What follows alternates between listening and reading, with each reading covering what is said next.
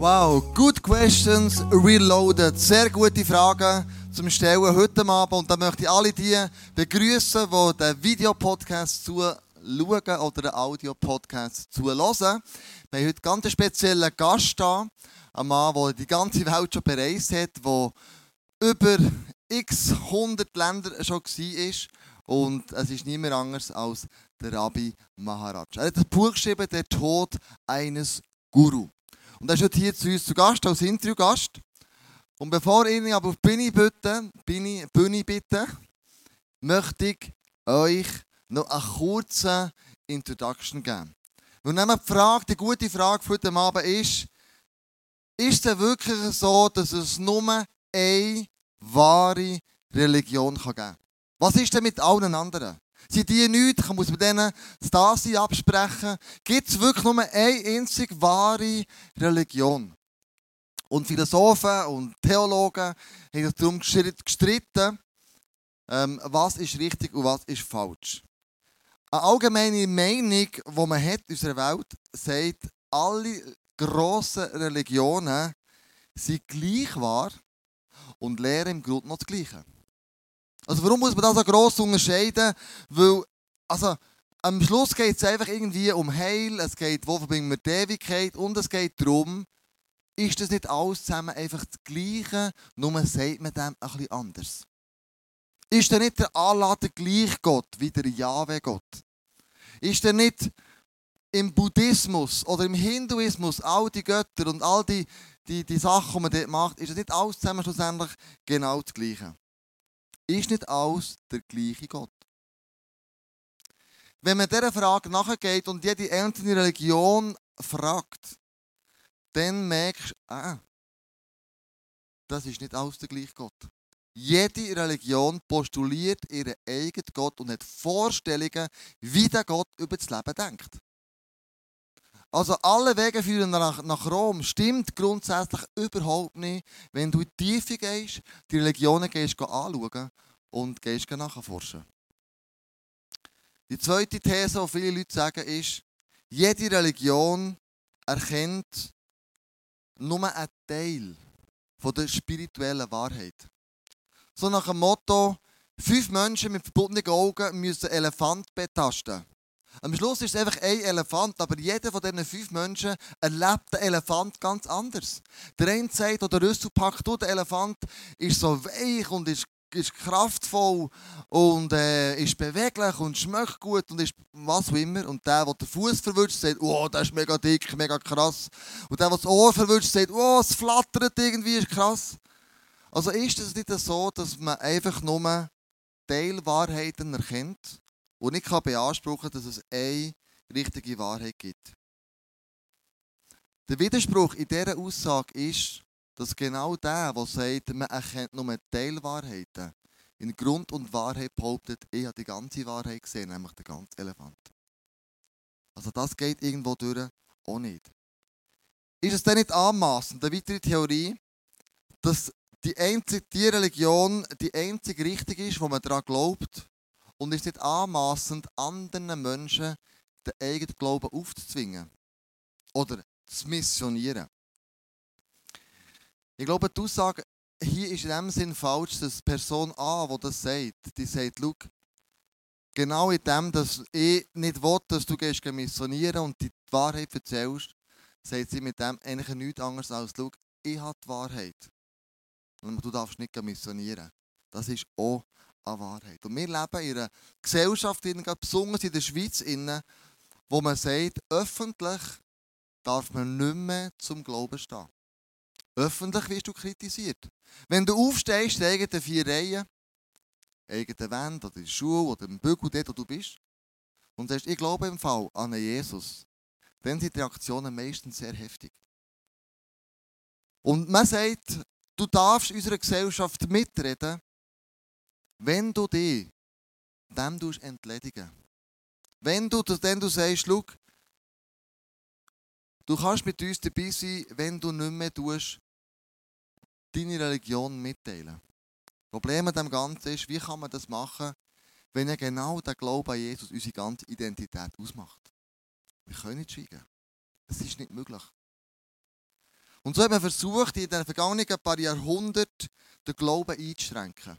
Es gibt drei Arten. Einerseits ihn verbieten, zweitens ihn schlecht zu machen und drittens den Glauben zu einer Privatsache zu deklarieren. Erstens, Religion und der Glauben verbieten hat man gemacht in der, UDS, in der UdSSR, wir haben es gemacht in China, in anderen Ländern. Aber wenn du heute die Länder gehst, anschauen, dann musst du merken und wissen, da gibt es meistens mehr Christen drinnen zusammenzählt als in Europa. Also der Glauben zu unterdrücken, fördert den Glauben eigentlich. Also, das ist nicht sehr effektiv. Dann einen schlecht zu machen, mit dem erreicht man Teilerfolge. Indem man Grund, gewisse Grundthesen in die Welt setzt äh, und sagt, ja, also so ist das die allgemeine Wahrheit. Und dann äh, so den Glauben wie abschwächen, weil man irgendwann sagt, ja gut, jetzt hat man die Teilwahrheiten akzeptiert.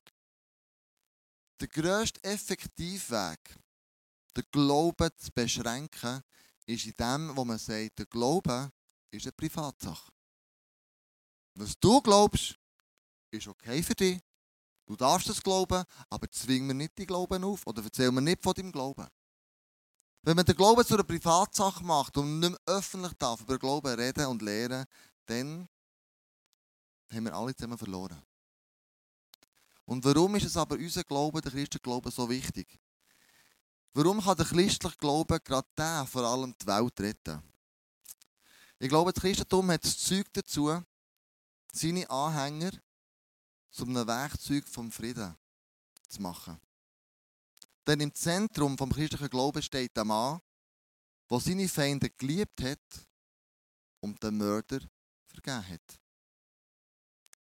Er sieht alle Menschen als Gottes Ebenbild und schaut sie mit Würde und mit Wert an. Aber er sagt, jeder braucht Erlösung. Egal, was er für eine gesellschaftliche Stellung hat, arm, reich, gross, klein, dick, dünn, jeder braucht Erlösung. Und er hat das Leben aus Gnade herausgelehrt und nicht aus einer religiösen Leistung. Und das beinhaltet, dass der Glaubende sich nicht besser fühlen muss als der, der noch nicht glaubt. Wir haben einen ganz interessanten Mann heute auf der Bühne. Ein Mann, der weltweit, weltweit Reisen gemacht hat. Ein Mann, der das Buch geschrieben hat. Der Tod eines Guru. Und das Buch ist 5 Millionen Mal verkauft worden schon. Ist in 70 Sprachen übersetzt worden. Der Mann war in unzähligen Ländern, von Asien, Australien, Afrika, Südamerika, Amerika, Europa, wo immer und hat erzählt, dass er erlebt hat. Und der Mann ist heute bei uns auf der Bühne. Und er ist nicht nur hier, sondern er war in x Tausenden von Gemeinden. Er hat auch an Universitäten schon gelernt, wie Cambridge, Oxford. Wo immer, wo es etwas zu sagen gibt, wo Meinungen gelehrt werden, ist er auf der Bühne gestanden und hat von seinem Glauben erzählt. Mit mir zusammen geben wir einen riesen Applaus. Ganz herzlich willkommen auf der Bühne, Rabbi Maharaj.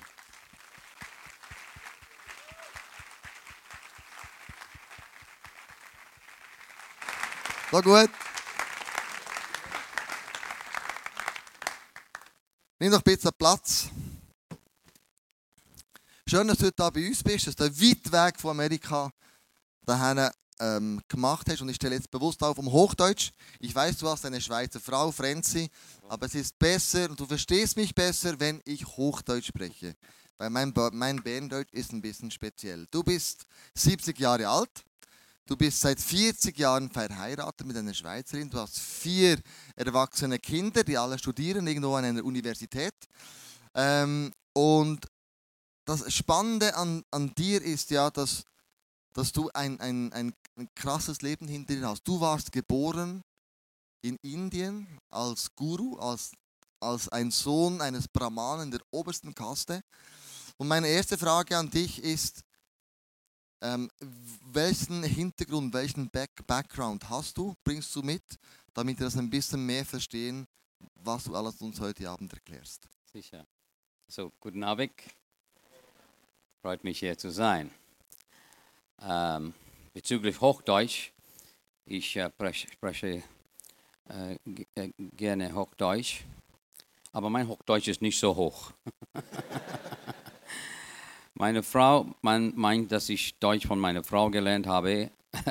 Nein, wir haben uns auf Englisch verliebt und so ist es geblieben. Deutsch habe ich gelernt durch Mann-zu-Mann-Gespräch, Mann-zu-Mann-Evangelisation. Jedenfalls, ich, äh, äh, wir kommen ursprünglich aus Indien. Ich bin eigentlich in Trinidad geboren, aber in einer indischen Gesellschaft. Mein äh, Großvater war hoher Priester in Benares. Das ist die heilige Stadt des Hinduismus, wie Mekka für die Moslems ist der Benares für den Hindus. Und ähm, mein Vater war Guru, Yogi, ein sehr religiöser Mensch. Ähm, Hinduismus ist die einzige Religion der Welt mit einem Kastensystem. Das ist nicht sozial, sondern religiös. Jeder Mensch gehört zu einer gewissen Kaste. Und die Brahmanen sind die allerhöchste, äh, wurden von dem Kopf vertreten. Ähm, man kann nur Priester werden oder Guru werden, wenn man als Brahmane geboren wird. Auf der anderen Seite gibt es die niedrigen Kassen und die unberührbaren. Es gibt x Millionen davon, 300 Millionen niedrigen Kassen von Fuß vertreten und äh, über 350 Millionen unberührbaren. Das macht 700 Millionen Menschen, sie zählen für nichts, nur wegen dem Kassensystem. Und der Brahmana wurde angebetet. Je, ähm, äh, in dem Moment, wo ein Brahman, äh, ein Kind, äh, ein Baby als Brahman geboren wird, ist, der, ist das Kind göttlich und königlich. Äh, man kann in einem Palast wohnen, wenn er will, oder in einem Tempel wohnen. Und äh, mein äh, Vater, Großvater, Urgroßvater, Großväter waren alle religiöse Leiter, Priester, Gurus, Yogis und so weiter. Mein Vater war eigentlich sehr religiös. Er war nicht nur Guru, sondern Asket. Er hat die ganze Welt abgesagt. Weil in der Hinduismus unsere Welt ist eine Illusion nach der hinduistischen Schrift. Die Welt ist in Wirklichkeit nicht da. Alles Leiden und Schmerzen und Krankheiten und Elend, no problem. Die existieren in Wirklichkeit nicht. Das weil äh, vor Milliarden von Jahren äh, hat ein hinduistischer Götter, der äh, Nataraja, getanzt. Also in der Hinduismus es gibt 330 Millionen Götter. 330 Millionen.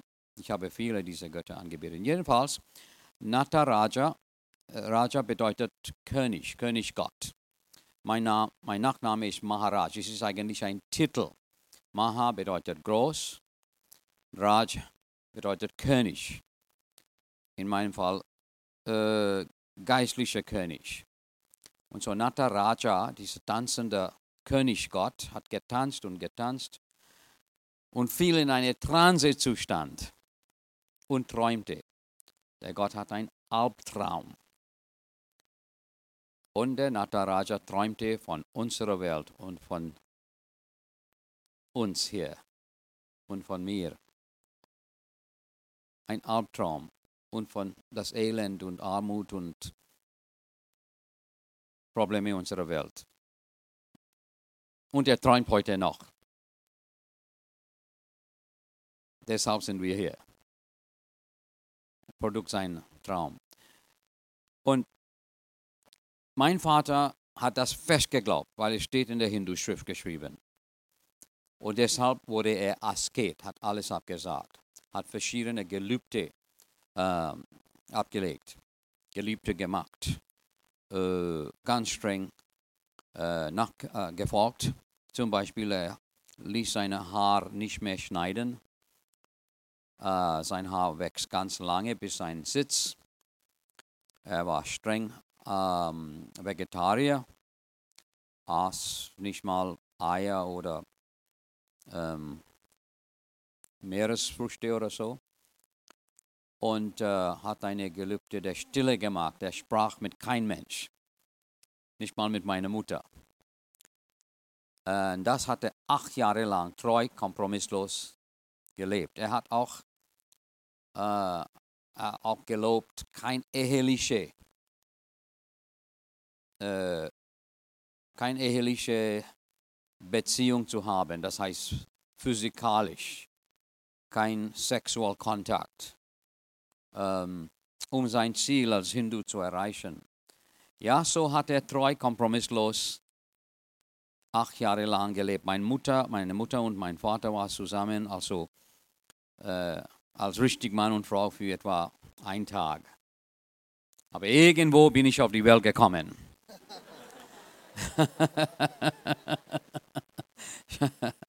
und so ähm, mein Vater ist gestorben. Ich meine, ich glaube, durch seine äh, Asket-Leben und als einziger Brahmanensohn, ich war äh, sieben Jahre alt, bin ich in seinen Fußstapfen hineingetreten und habe ich ihm nachgefolgt. Als, wie sagte, als einziger Brahmanensohn wurde es äh, erwartet, dass ich auch Priester werde und Guru werde und so weiter. Und so habe ich mich dazu vorbereitet. Das ist der Hintergrund von meinem Glaube. Du hast, äh, du warst dann auch, du hast dann, du warst selber auch Brahmane, du wurdest ein Guru. Du hast gesagt, du bist dann in seine Fußstapfen gestanden. Da kamen Leute vorbei, äh, die haben dich als Guru gesehen, die haben dich angebetet, die haben dir Opfer gebracht. Du, wie fühlt sich das an als, als kleines Kind, wenn da Leute dich als Gott anbeten plötzlich? Was, was hast du dabei gefühlt? Ja, natürlich ist man sehr stolz. Es ist eine spezielle Position, eine ganz hohe Position. Du genießt es. Sie, bring, äh, sie haben ihr Opfer zu mir gebracht, immer wieder, äh, damit ich die Leute segnen, um ihre Karma aufzubauen. Der Hinduismus lehrt von Karma, um eine bessere Wiederverkörperung zu erreichen. Die Wiederverkörperungslehre kommt ursprünglich aus dem Hinduismus, Seelenwanderung. Und äh, der Mensch hat Angst vor der Zukunft, die meisten, wenn sie das wirklich glauben. Äh, zum Beispiel, ich, ich habe nie Insekten getötet, kein Fliege, kein Moskito. Ich habe nie als Hindu ein Moskito getötet. Weil der Hindu glaubt, wenn er ein Moskito tötet, dann muss er wieder auf die Welt als Moskito zurückkehren. Viel Glück. Alle Schweizer kehren zurück als Schweine, weil ihr ist Servila. Oder als Kühe, Bratwurst. Nein, äh, die religiösen Hindus glauben das wirklich fest und ich habe es auch geglaubt.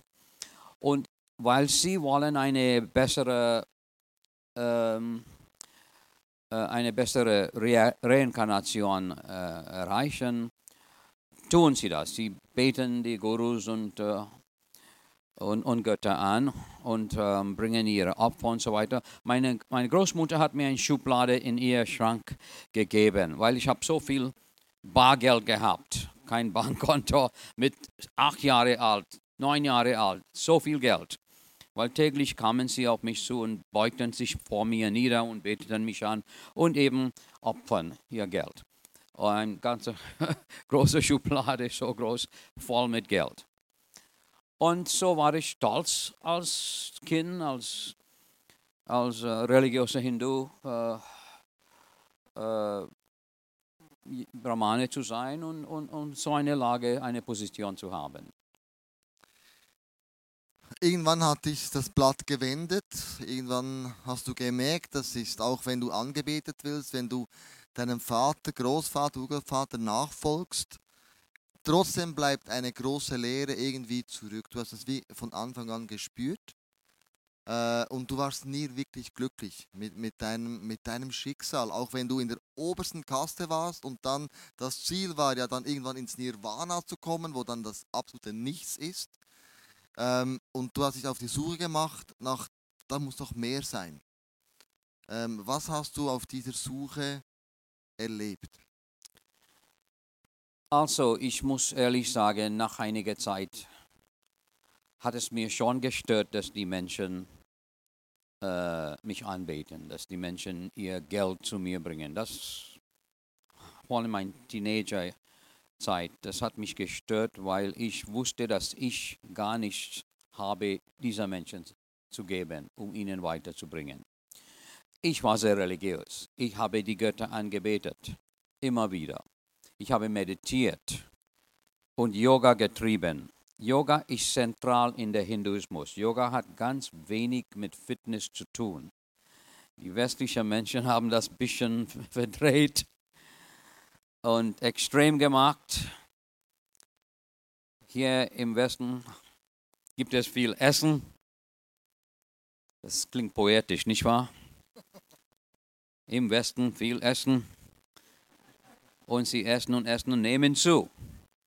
So, wenn die Männer zunehmen, du hast kein Problem. Noch nicht. die Männer, ah, das ist kein Problem, wenn sie zunehmen. Sie sehen, je, je, je dicker das ein Mann aussieht, desto wohlstander sieht er aus. Aber wenn die Frauen zunehmen, ja, das ist ein großes Problem. Natürlich, manchmal hat es mit Biologie zu tun, mit Hormone zu tun, mit verschiedenen Sachen zu tun, Gesundheit zu tun nicht immer mit Essen zu tun. Aber viele Frauen springen zum Yoga-Zentrum, um äh, eben äh, fit zu sein. Sie wollen eine Coca-Cola-Figur erreichen. Ah, nicht Büchse, sondern Flasche. das ist ein großer Unterschied. Ne? ja, ich war sehr religiös, habe das alles gemacht, intensiv geistlich wahre Yoga. Yoga ist das Hauptfahrzeug, das Hauptfahrzeug des Heil in der Hinduismus. Es gibt natürlich, natürlich verschiedene Arten von Yoga, verschiedene Stufen. Aber das Ziel ist äh, Selbstverwirklichung, das Selbst zu verwirklichen. Selbstverwirklichung bedeutet Gottverwirklichung. Ich bin Gott, ich habe es aber vergessen, ich muss es jetzt wieder entdecken oder verwirklichen. Und ich habe Mantras wiederholt zehntausenden Mal. Der Mantra ist eine Art magische Silbe, ein Gebet, äh, was die Hindus ständig wiederholen. Aber trotz meiner Religiosität, trotz des Geld, was ich so viel gehabt habe, trotz meiner Aufrichtigkeit, Ernsthaftigkeit sozusagen, war ich trotzdem innerlich leer und unzufrieden, wirklich unglücklich, trotz Religion. Ich merkte, dass etwas fehlt, etwas ist nicht in Ordnung. Ich kam nicht vorwärts und es war schon frustrierend, wenn du schon so religiös bist, wenn du als du hast ein bisschen Gott eigentlich und, und, und du hast nichts, du bist leer. Und ich wollte Zufriedenheit finden, ich wollte eine Lösung finden. Eigentlich, ich muss ehrlich sagen, ich wusste immer, dass es einen Gott gibt. Weder meine Religion noch meine Eltern haben mir das gegeben. Ich wusste es immer, dass es einen Gott gibt, ein wahrer Gott. Aber ich kannte Gott leider nicht. Ich kannte Gott persönlich nicht dass er existiert, ja, kein Problem. Äh, aber ich, ich, ich, ich wollte dieser Gott kennenlernen, aber rein allein in der Hinduismus. Und es ging nicht. Habe verschiedene Probleme als religiöser Mensch. Zum Beispiel, ich äh, wollte, was Hindus innerliche Reinigung finden ich wusste, dass ich falsche Dinge getan habe, wie alle Menschen. Wie in der Bibel steht geschrieben, alle haben gesündigt. Aber ich habe in der Bibel nie gelesen. Ich wusste aber, dass ich auch gesündigt habe, dass ich, ich habe gelogen, ich habe gestohlen, Betrug, ich war kein Kriminell, kein sehr schlechter Mensch, ein sehr religiöser Mensch, aber ich wusste, dass ich falsch getan habe und ich wollte innerliche Reinigung davon. In der Hinduismus gibt es keine Vergebung. Diese innerliche Reinigung, was ich wollte und brauchte, ist eigentlich Vergebung. Gottes Vergebung. Aber in der Hinduismus gibt es gar keine Vergebung. Vergebung. Auch in der Buddhismus nicht.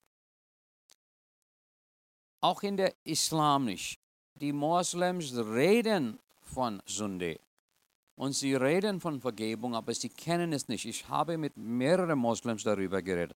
Ich habe mit führenden Imams gesprochen. Ich war an der Al-Ashqa Al Moschee in, äh, in Jerusalem, habe mit der Hauptimam gesprochen, fragte ihm, ob er Vergebung der Sünde hat. Und er hat ganz arrogant äh, beantwortet. Er sagte, nein, äh, niemand kann wissen, ob er Vergebung hat. Äh, das sei Allah seine Sache.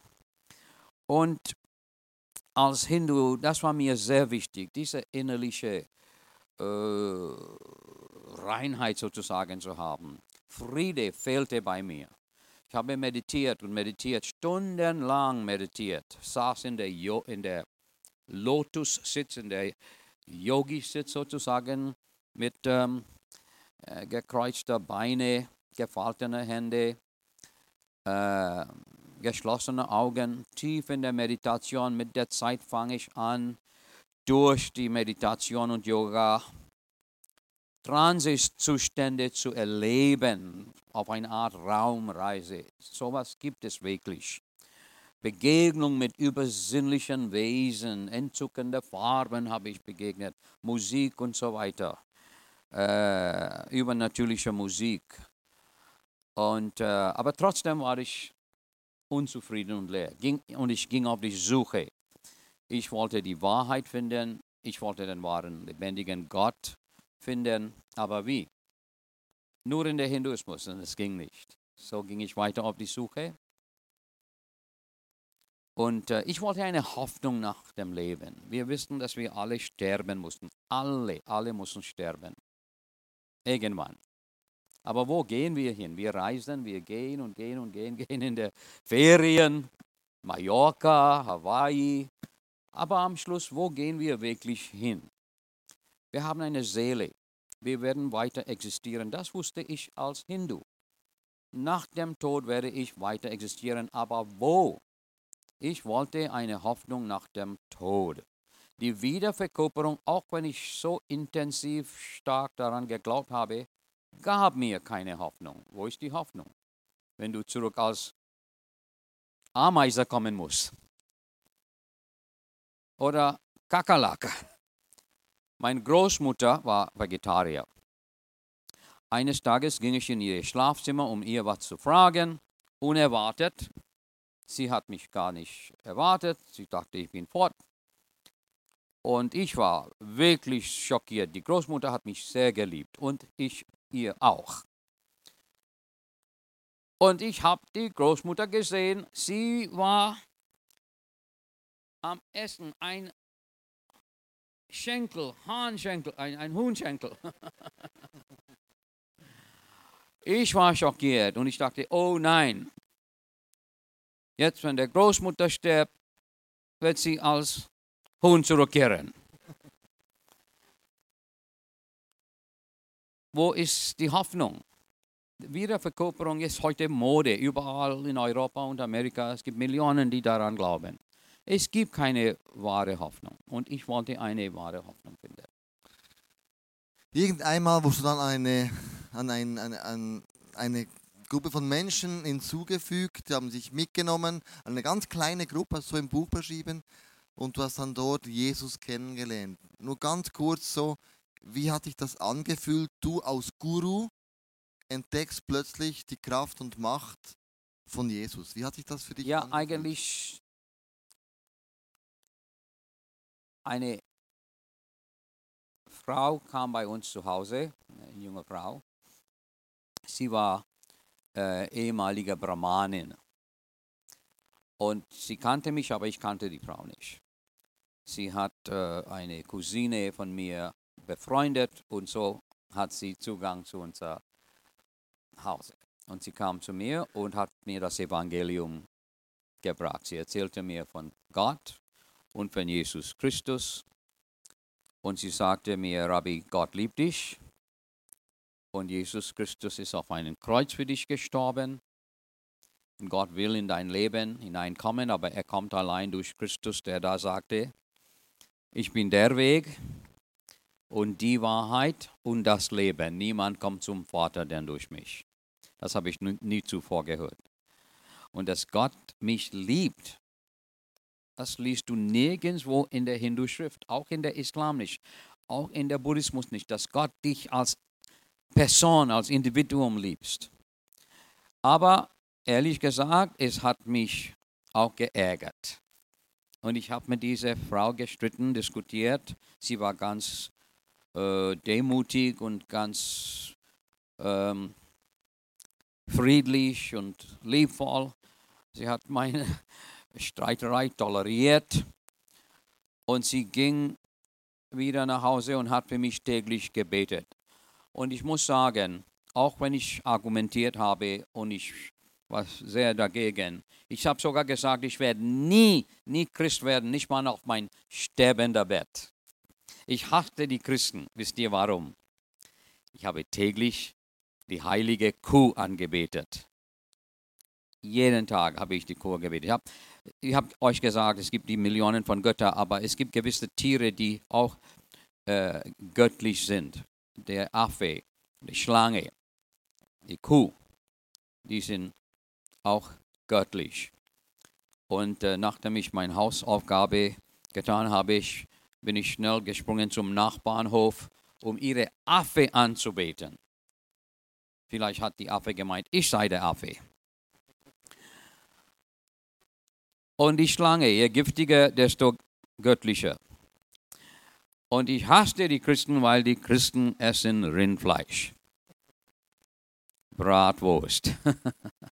Das war für mich unvergeblich. Aber ich muss ehrlich sagen, in mir war eine Unruhe. Ich wurde wirklich angesprochen, überführt. Der Geist Gottes, und ich wusste gar nicht von Geist Gottes, hat mir ganz klar gezeigt, meine Verlorenheit, mein Bedürfnis nach Vergebung mein Bedürfnis nach Jesus Christus. Und nach einiger Zeit ging ich auf die Knie und ich bat Jesus Christus in mein Leben hineinzukommen, mir zu vergeben, mir eine Hoffnung zu geben, Heil und ewiges Leben zu schenken. Habe äh, Gott gesagt, ich will ein Kind Gottes sein ich will in den Himmel gehen, wenn ich sterbe und so weiter. Und liebe Freunde, das war mir die Stunde der Transformation. Mein Leben wurde instant, total verändert, nachdem ich gebetet habe, nachdem ich äh, Jesus in mein Leben äh, eingeladen hat. Ist ganz spannend, weil du hast ja alle anderen Götter auch gekannt. Du hast ja gesagt, es sind ja ganz, ganz viele Hunderte, wenn nicht Millionen von Göttern, die du angebetet hast. Ähm, wir haben auch andere Religionen, die wir kennen, Buddhismus, Hinduismus, Islam. Und unsere Frage hier und heute Abend ist ja eigentlich die, das ist die Good Question, gibt es nur eine wahre Religion? Und jetzt meine Frage an dich, führen denn alle Religionen zum gleichen Gott. Ist das alles dasselbe? Weil du hast ja all deine Götter im Hinduismus gekannt, du kennst jetzt Gott, den Jahwe-Gott, du hast auch beim Islam hast du angedockt, du warst auch dort, hast du studiert. Wie siehst du das heute? Gibt es einen Gott für alle Religionen?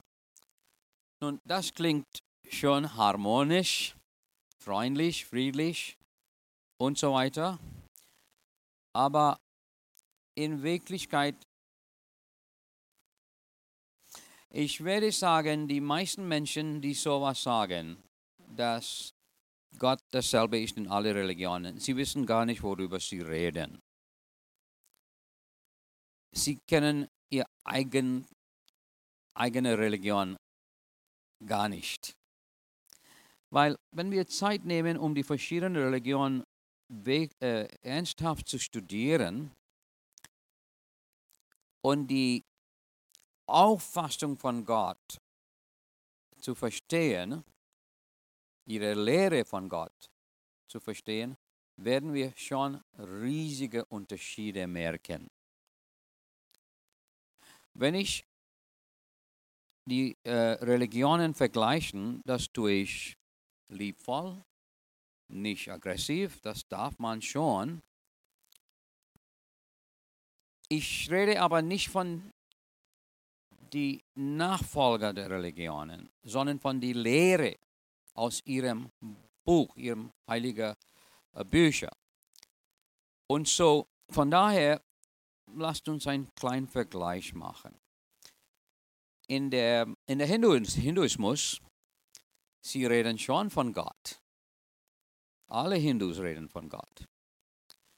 Und wenn ein Hindu sagt, ja, ich glaube auch, dass es nur ein Gott gibt, was meint der Hindu damit? In der Hinduismus, Gott ist das All, das Absolut, das Universum. Alles ist Gott. In anderen Worten, in der Hinduismus gibt es der Pantheismus. Pan aus Griechisch bedeutet alles, Theos bedeutet Gott, alles ist Gott. Das ganze Universum, alles, was existiert, ist Gott. Und so, wenn der Hindu sagt, ich glaube, es gibt nur einen Gott, das meint er, es gibt nur Gott, nicht anders als Gott. Schöpfung und Schöpfer in der Hinduismus sind eins und dasselbe. In der Buddhismus, Buddha hat wirklich gelebt, das ist kein Myth. Buddha war weder Chinesen noch Japaner. Buddha war Inder. Er war Brahmane. Vielleicht sind wir verwandt. Kann gut sein, weil damals, er lebte vor Christus, gab es nur einige hunderte Brahmane. Und sicher, irgendwie sind wir verwandt. Von daher, aber das spielt aber überhaupt keine Rolle.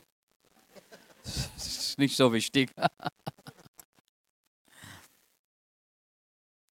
Buddha hat nie gesagt, dass er Gott sei. Er hat nie über Gott gelehrt. Das bedeutet nicht, dass er Atheist war. Und er hat nie über Gott geschrieben. Er hat sich mit anderen Dingen beschäftigt. Das Problem von Leiden, das war sein Hauptthema. Nicht Gott. Und wenn Menschen hier in Europa sagen, ja, Gott in der Buddhismus ist dasselbe wie Gott im Christentum, das ist, eine, das ist falsch. Das ist auch unfair, wenn wir sowas sagen. Weil in der Buddhismus gibt es, wir können gar nicht über Gott reden. In Islam, Gott ist auch ganz anders als in Hinduismus oder als im Christentum. Ich habe euch schon gesagt, die Hindus glauben, dass Schöpfung ist gleichzeitig Schöpfer. Wenn wir über Gott im Christentum reden, die Lehre ist ganz anders die Auffassung von Gott ist total anders. Gott hat Eigenschaften. Und in der allerersten Verse der Bibel, 1. Mose, Kapitel 1, Vers 1, das kennt ihr alle auswendig. Im Anfang schuf Gott den Himmel und die Erde. Wir sehen sofort eine Dichotomie, eine Trennung, einen Unterschied. Ein Unterschied. Unterschied zwischen Schöpfer und Schöpfung. Sie sind nicht eins und dasselbe. Gott, ein Schöpfer, hat die Schöpfung gemacht. Großer Unterschied. In der Hinduismus, es gibt eine Sanskrit-Ausdrucke. Es ist die heilige Sprache des Hinduismus, Sanskrit. Nirguna Brahman. Das bedeutet Brahman ohne Eigenschaften. Gott in der Bibel, christlicher Bibel, hat Eigenschaften. Er kann lieben, er kann entscheiden, er kann richten, er kann denken, er kann überlegen. Das ist sehr, sehr anders, wenn wir über Gott reden im Christentum. Und so, von daher sage ich nein, liebvoll, nein, Gott ist nicht dasselbe in allen Religionen. Ah, Das ist spannend, wenn man dann in die Tiefe geht und die Religion ein bisschen anschaut, reflektiert, hineinschaut, merkt man, aha, es ist wirklich so, wir reden nicht vom gleichen Gott. Jetzt ist die große Frage, ähm, haben denn alle das gleiche Heil? Also beim, Bud äh, beim Hinduismus, das habe ich so gelernt, habe ich auch in deinem Buch äh, dann noch gelesen, geht es ja am Schluss als Brahmane darum, dass man ins Nirvana kommt, ins Nichts hineinkommt, dass man da aufgelöst wird und dann den ewigen Kreis von der Wiedergeburt durchbricht und dann nicht mehr zurückkehren muss. Ähm, wie siehst du das? Haben alle das gleiche Heil, das gleiche Ziel schlussendlich? Also Heil ist mehr oder weniger Befreiung, gerettet zu sein. Aber gerettet zu sein, wovon? In jeder Reli- Religion ist es anders, total anders. In der Hinduismus, das Problem ist mehr oder weniger Existenz. Wie ich euch schon sagte, alles sei Illusion. Befreiung von dieser Illusion, dieser Welt der Maya. Aber wie? In der Hinduismus Heil kommt durch Selbst, durch Selbstversuch, Self-Effort, Selbstanstrengung. Es gibt hunderte verschiedene Art und Weise, wie der Hindu versucht, Heil zu erreichen durch Selbst. Durch Yoga, durch die Meditation, durch Pilgerreise zum Gangesfluss. Ähm, mein Großvater war hoher Priester in Banaras, der heilige Stadt. Banaras ist heilig wegen der Gangesfluss. In der ist der, das, das, der, der Gangesfluss ist, äh, ist, ist, ist, äh, ist ein Gott. Das Gott Ganga wurde angebetet.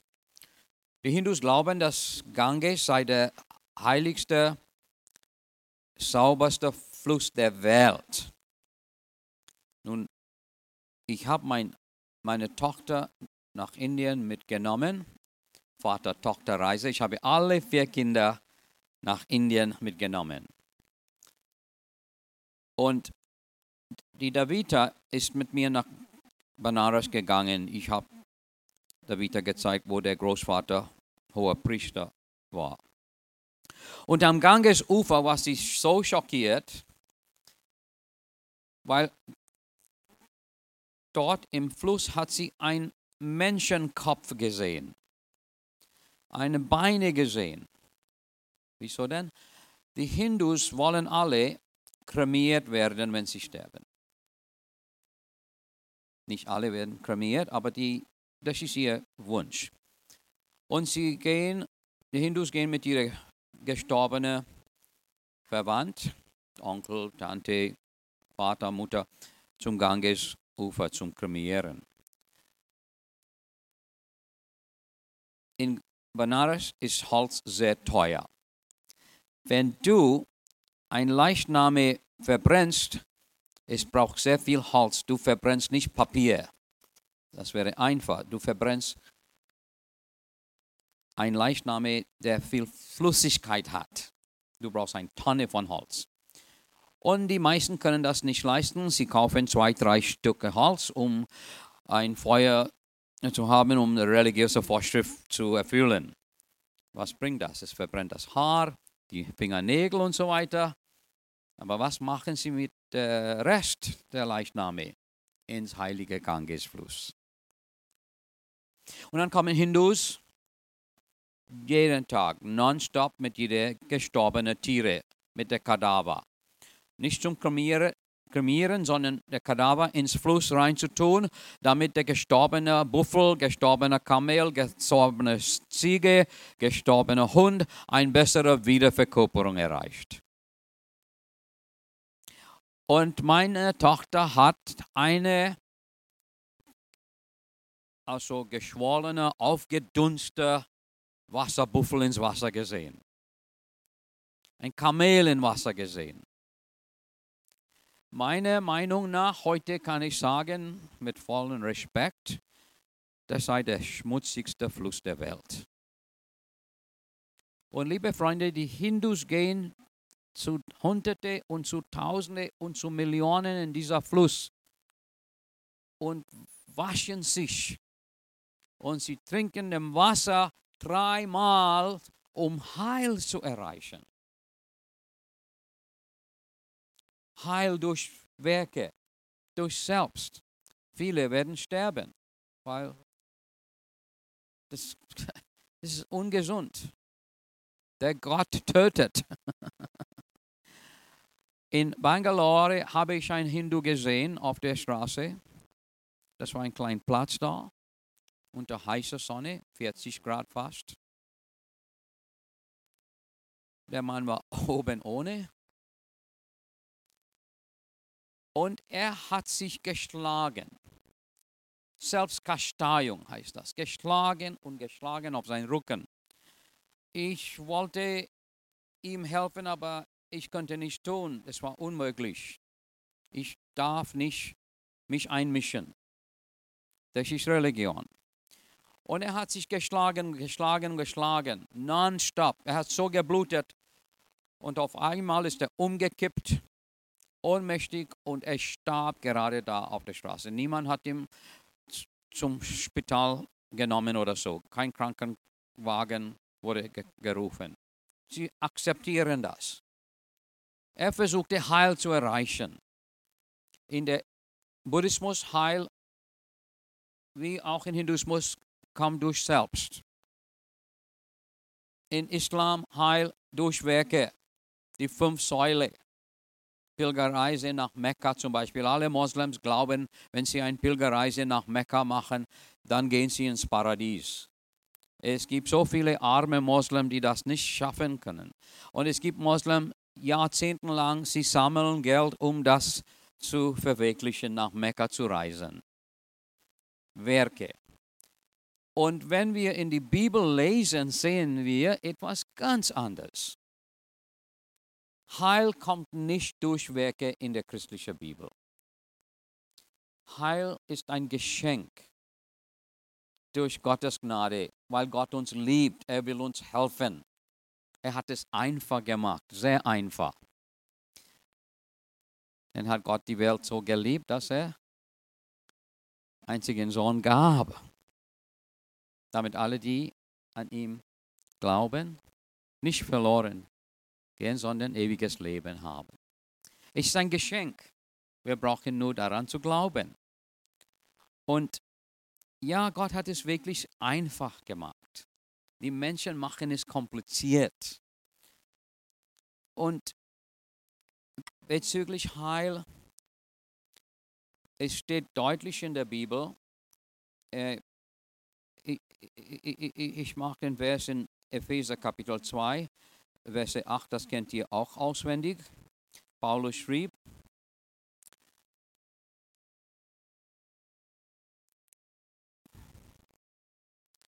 Denn Vermöge der Gnade seid ihr gerettet durch Glauben. Und das nicht durch euch. Gottes Gabe ist es. Nicht auswirken, damit nicht jemand sich rühme. Gerettet durch Gnade, aber man kann auch sagen, gerettet, um zu dienen, nicht durch Dienen. Und ich bin Gott wirklich dankbar für Heil im Christentum, wie es in der Bibel gelehrt wird. Also einen ganz anderen Ansatz äh, als andere, andere Religionen haben. Was ist mit dem Ziel? Also haben alle dann das gleiche Ziel schlussendlich oder wie siehst du das? Auch wenn wir die Religionen vergleichen bezüglich des Ziels, jede Religion hat ein Ziel, sehen wir die Unterschiede, große, große Unterschiede. Wie ich euch schon gesagt habe, das Ziel in der Hinduismus ist Selbstverwirklichung, Gottverwirklichung. Das Ziel in der Hinduismus heißt Moksha. Ein Wort in der Sanskrit-Sprache. Es bedeutet Befreiung von Zeit, Raum und die Elementen. Befreiung von Substanz. Es ist nicht ein Ort, wie in der Bibel. Es ist ein Zustand. Ein Zustand der Göttlichkeit. Nun wir, wir, nun, wir alle wissen, dass wir nicht göttlich sind. Wir kennen uns sehr gut, nicht wahr? Wir sind nicht göttlich, aber der Hinduismus lehrt, dass wir göttlich sind. Gott allein ist göttlich. Schon seit dem Anfang, bei Gott gab es keinen Anfang, aber der war immer göttlich. Heute noch ist er göttlich, er bleibt für die Ewigkeit göttlich. Wir werden vollkommen sein eines Tages im Himmel, aber wir werden nicht göttlich werden. Nie. Das Ziel in der Buddhismus heißt Nirvana. Nirvana ist ein Pali-Wort. Es, Bedeutung, es bedeutet auf ein, eine Art Befreiung oder genau übersetzt nicht mehr existieren. Das ist wie wenn, wie wenn man die Flamme einer Kerze ausbläst, dann ist die Flamme nicht mehr da. Das ist Nirvana. Aber das ist nicht möglich, weil in der Bibel wird es gelehrt, wir haben eine Seele. Die Seele ist ewiglich. Du kannst die Seele einfach nicht ausblasen. Das kann allein Gott tun, wenn er will. Und äh, im Christentum, die Bibel lehrt auch von einem Ziel. Unser Ziel ist Himmel, ein Ort, wo Jesus lebt für die Ewigkeit, wo Vollkommenheit gibt kein Krieg, kein Kämpfe, kein Streiterei, äh, kein Leiden, kein Schmerzen, kein Krankheiten. Wurde in, in der Offenbarung ganz deutlich äh, gelehrt, nicht wahr? Ein wunderbarer Ort. Himmel, das ist das Ziel der Christ. Und ich bin Gott so dankbar, dass es einen Himmel gibt. Dort gehe ich hin. Übrigens, meine, meine Großmutter hat sich auch bekehrt. Und wenn ich sterbe, wenn ich heute sterben muss, dann gehe ich in den Himmel. Wenn ich sterbe, sowieso gehe ich in den Himmel. Dort werde ich die Großmutter wiedersehen. wiedersehen. Ist das nicht fantastisch? Als Huhn oder Ratte oder so werde ich die Großmutter nie wiedersehen hätte sie eine Ratte getötet. Ne? Aber in Jesus, da sehen wir uns, wir sehen einander wieder. Das ist fantastisch. Vielleicht noch zur allerletzten Frage. Äh, du kennst ja jetzt alle Kulturen sehr gut. Du warst in Asien, in, also in Indien, du warst in Afrika, in Amerika, wie auch überall auf der Welt. Und ich behaupte, ich behaupte, wir in der westlichen Welt, wir haben eigentlich zu viel Input. Wir, äh, wir wünschen uns noch tiefere Predigten, noch mehr Lehre. Wir hören Podcasts all over the world, was weiß ich. Ähm, aber uns fehlt, das ist meine Überzeugung, den Output. Wir, wir haben unseren Glauben, für, leben wir für uns. Wir, wir erzählen unseren Nachbarn nicht. Wir, wir gehen nicht auf die Straße mit dem Glauben. Teilst du diese Meinung auch, dass wir zu viel Input und zu wenig Output haben? Und wenn ja, wie könnten wir das verändern? Ja, ich bin der Meinung auch. Ich sehe es immer wieder überall. Ich wohne in Amerika nur als Basis. Kalifornien ist, ist ein fantastischer Ort als Basis, wenn man weltweit arbeitet.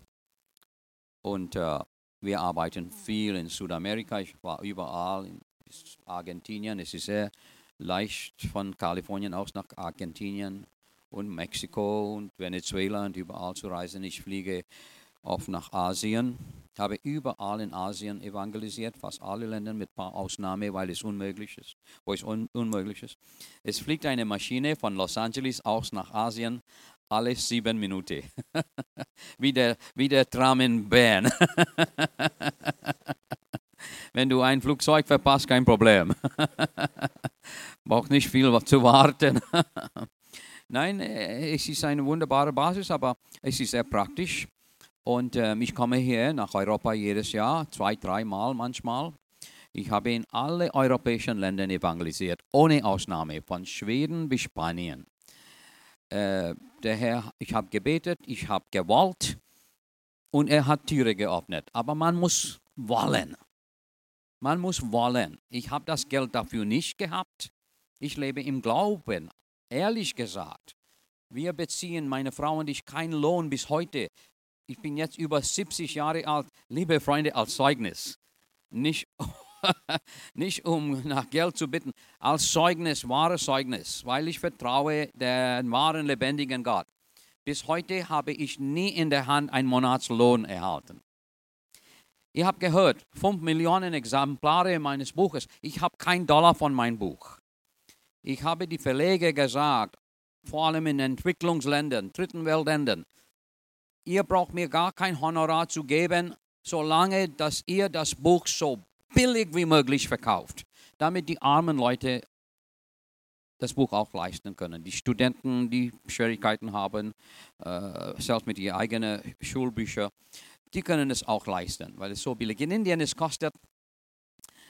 Ähm, ein Viertel Schweizer Frank. Und sowieso hier in Europa ist einer der billigsten Buch, den man kaufen kann. Kein Dollar habe ich davon. Warum? Weil ich will, dass die Menschen Jesus finden. Ich habe mein Buch geschrieben, nicht um Geld zu verdienen, sondern um Seelen zu gewinnen für die Ewigkeit.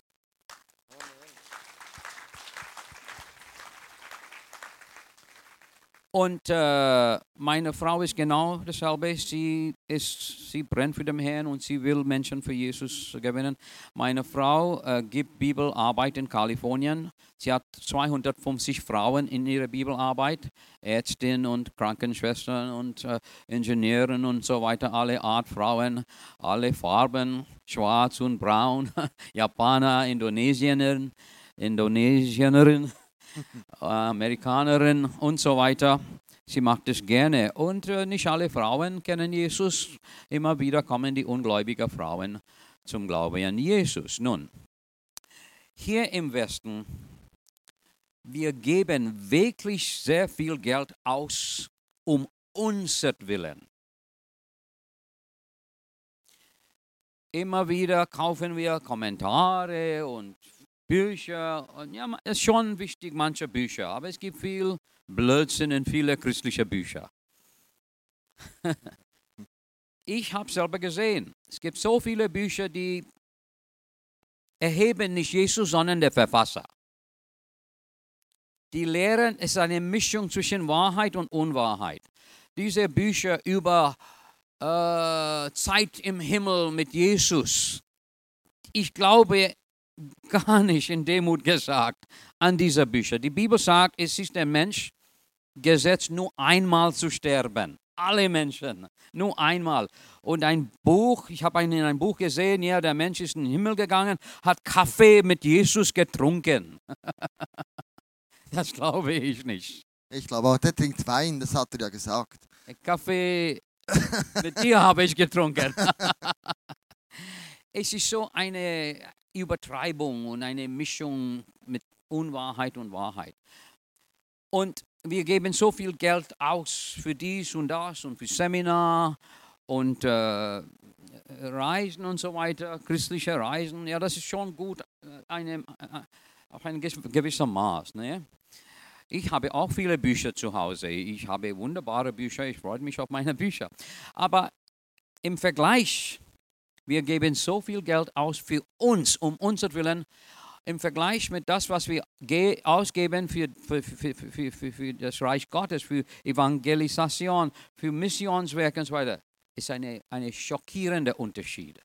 Wir geben so wenig aus, wenn man das vergleicht. Und wir tun so wenig hier im Westen. Hier haben wir die Möglichkeit. Wir haben Ausrüstungen. Wir haben Sachen, die die Leute in der dritten Welt gar nicht haben. Und sie tun mehr als wir hier. Es gibt Leute, ich kenne einen Pastor in Indien, er geht zu Fuß. Er ist Pastor von fünf Gemeinden, hat nicht mal ein Velo. Fünf Gemeinden, nicht mal ein Velo. Und hier hat man mehr als Velo. Zwei Velos vielleicht. BMW, Porsche. ja, das ist schon gut. Aber im Vergleich, das ist eigentlich nicht fair. es ist nicht in Ordnung. Wir müssen wirklich schauen, dass es eine Balance gibt zwischen das, was wir ausgeben für uns und unsere Entwicklung, ja, kein Problem, zwischen das und äh, Gottes Plan, Gottes Wille, Gottes Wünsche, verlorene Menschen zu erreichen. Und es, man muss, wie, wie ich sagte, man muss es wollen. Ich will Menschen erreichen. Ich freue mich, wenn ich neben jemand in der Flugzeug sitze. Ich erzähle gerne von Jesus, nicht sofort. in ein Flugzeug, ja, manchmal fliege ich, da fliege ich 14 Stunden lang. Da habe ich viel Zeit. Der Mitpassagier kann nicht aussteigen. Wir können ein bisschen über Sport reden, ein bisschen über äh, Kultur und Politik reden, aber mit der Zeit komme ich zum Ziel über Jesus. Ich habe an Bord mit Menschen gebetet und habe ich ihnen zu Jesus geführt. In der Bahn, in der Tram, in der Bus kann ich von Jesus erzählen. Unseren Nachbarn. In unserer Nachbarschaft in Kalifornien, ich sage euch, Kalifornien ist kein christlicher Staat.